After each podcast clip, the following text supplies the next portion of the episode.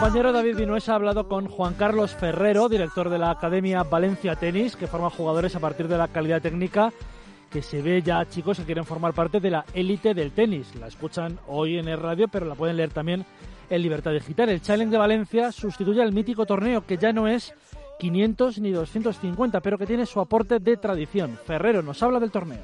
Pues sí, la verdad es que, bueno, eh, al, no, al habernos quedado sin torneo de 250 y 500, pues teníamos un poquito un mal sabor de boca, con lo cual, pues bueno, eh, nos vino la oportunidad de poder hacer un challenger aquí en la academia y, bueno, la cogimos al vuelo y, la verdad que, que, bueno, que ha salido muy bien, mucho mejor de lo esperado en cuanto a nivel, sobre todo porque, bueno, al ser la, la primera edición y... Hmm. y bueno, la gente ha respondido bien y hubo muy buen nivel y además ganó Pablo español, Pablo Andújar, por lo cual contentos. Acabamos de jugar una eliminatoria contra Alemania en Valencia precisamente y allí el combinado español ha estado muy bien hace dos semanas, compitiendo de maravilla hasta alcanzar las semifinales. Bueno, muy bien. Eh, bueno, con tensión. Eh, al final, pues bueno, se tuvo que ir a un quinto partido dramático con, con, David que el primer día no consiguió jugar bien eh, y bueno, supongo que las sensaciones eran regulares para el último día y bueno, consiguió sacarse esa espinita que creo que le vino muy bien para, para, para él, para, para confianza y bueno, creo que hacía tiempo que no jugaba en Copa Davis y bueno, el empezar así el, el, viernes para él fue un, poco palo y la verdad es que se recuperó muy bien y yo creo que bueno, Rafa otra vez está a nivel esperado y, y bueno, si lo tenemos para el resto de año en Davis pues mucho mejor.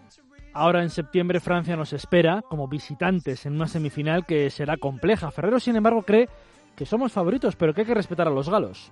sin lugar a dudas, siempre jugar fuera de casa ya cuesta más de, por sí y bueno, yo supongo que allí pues pondrán una pista bastante rápida. Eh, eh, los jugadores franceses juegan, juegan bien en pistas rápidas, eh, juegan bien en indoor, con lo cual, pues bueno, está claro que a nosotros tal vez es la pista que más nos cuesta, pero, pero bueno, ya hemos ganado una ensaladera en, en pista cubierta fuera de casa, con lo cual no creo que no asusta nada al equipo español y bueno, se va allí con, con plenitud de, ilusión y yo estoy seguro que con la experiencia con la, con la experiencia que tiene España van con la con la idea de ganar seguro.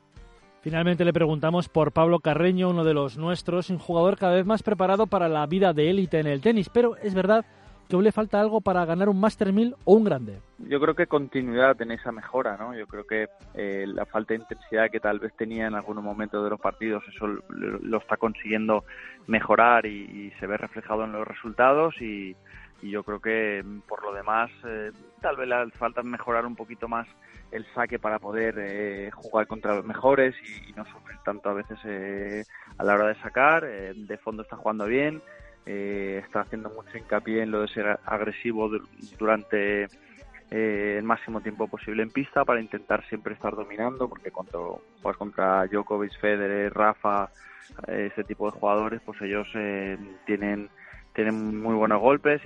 Un histórico de nuestro tenis, Juanma, nos dio una ensaladera en diciembre del 2000 ante Australia. Inolvidable ese passing ante Leighton Hewitt, que no vio venir en absoluto el australiano. Histórico ese Roland Garros de 2003. E histórico, por supuesto, que Juan Carlos Ferrero llegó a ser número uno del mundo, con lo cual, tenista impresionante. Que puede presumir, porque yo siempre digo lo mismo, ahora todos hemos perdido un poco la perspectiva con Rafa Nadal. claro, que gana 10 eh, eh, Roland Garros, pues, pues es que dices, pues Claro, pero, pero hubo un momento en el tenis español que siendo un deporte de mucha tradición en nuestro país, de mucha tradición, Manolo Santana, Andrés Jimeno, eh, Manuel Orantes, eh, José Higueras, grandes jugadores, pues no era tan fácil.